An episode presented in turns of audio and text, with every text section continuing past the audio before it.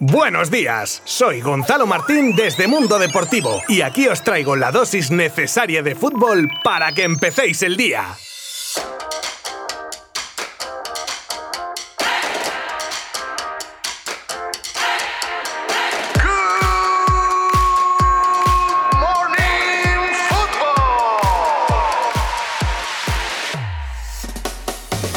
El Barcelona y el Real Valladolid se enfrentaban ayer en un choque de la jornada 29 del campeonato y fue un partido con una gran mezcla de ingredientes. Igualdad, emoción, polémica, un final de partido de infarto, que ya decía yo ayer que no sería nada fácil, que el Pucelas estaba también jugando mucho y que cuando un pequeño se juega mucho siempre causa problemas. Y así fue, además con el mérito que tiene aguantar a un todopoderoso Barça durante 89 minutos, habiendo viajado con una docena de bajas y jugando con 10 desde el minuto 79 Igual el Barcelona se confió, igual el Valladolid hizo un gran partido. El caso es que los azulgrana veían cómo se chocaban contra el muro vallesoltano una y otra vez sin premio e incluso recibían alguna ocasión de peligro con un palo de Kenan Codro y un tiro de Olaza que se iba por poco a la red lateral de la portería. Pero llegó el minuto 90 y apareció Dembélé para rematar un centro que llegaba al segundo palo y el francés fusilaba a Masip. Y con estos tres puntos, el Barcelona que se queda a uno del líder y ya depende de sí mismo para poder ser campeón de liga, aunque todavía queda mucho por jugar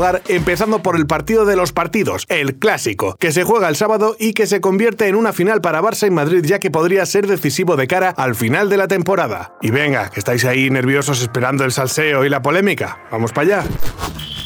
El alcalde de Valladolid explotó tras el partido. No, no fue el mejor partido de Jaime Latre ni de lejos, y encima de nuevo el VAR engorda la polémica. En un partido tan ajustado cualquier detalle podía decantar la balanza a un lado u otro, y desde Valladolid entienden que hubo una mano en el área de Jordi Alba en el minuto 63 y que la expulsión de Óscar Plano en el 79 debió ser solo tarjeta amarilla. Estas jugadas desataron la rabia de los pucelanos y uno de los más tajantes en redes fue nada más y nada menos que su alcalde, Óscar Puente, que en Twitter se despachaba contra el árbitro del partido con tweets del tipo: El robo es manifiesto manifiesto es una vergüenza inconcebible. Madre del amor hermoso, qué desvergüenza, qué indecencia. Para terminar con, yo creo que el árbitro debe entrar en el vestuario del Barça a echarles la bronca. Por poco no ganan, no han estado a la altura de su gran labor. Hombre, yo creo que igual un poco más de decoro no estaría mal, independientemente de si tiene razón o no, ¿eh? Pero bueno, el caso es que la polémica está servida.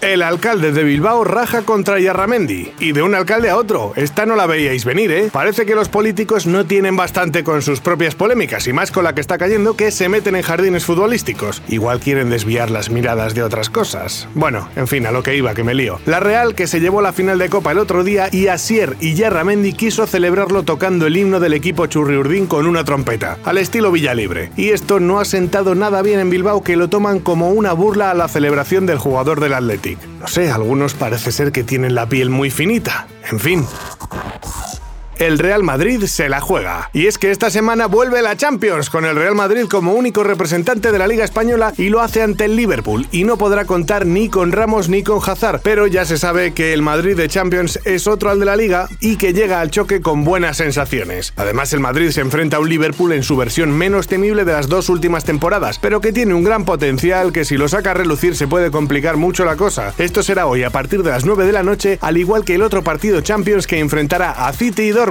en unos cuartos de final más que interesantes. Y ya sabéis que podéis seguir todos los partidos minuto a minuto desde la web de Mundo Deportivo, que no es por ser pesado, que siempre lo recuerdo, que ya sé, pero es que igual hay algún despistado o despistada que no tenga posibilidad de verlo, y es que no hay mejor manera de seguir todo el deporte que desde nuestra web. No hay color.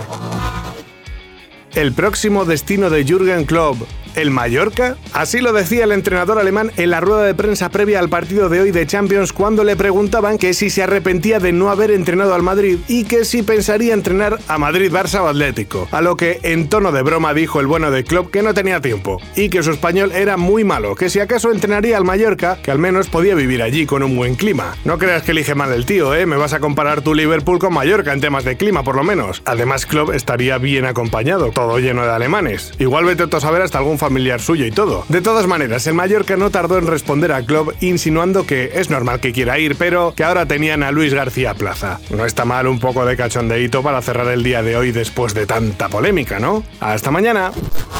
Mundo Deportivo te ha ofrecido Good Morning Football, la dosis necesaria de fútbol para comenzar el día.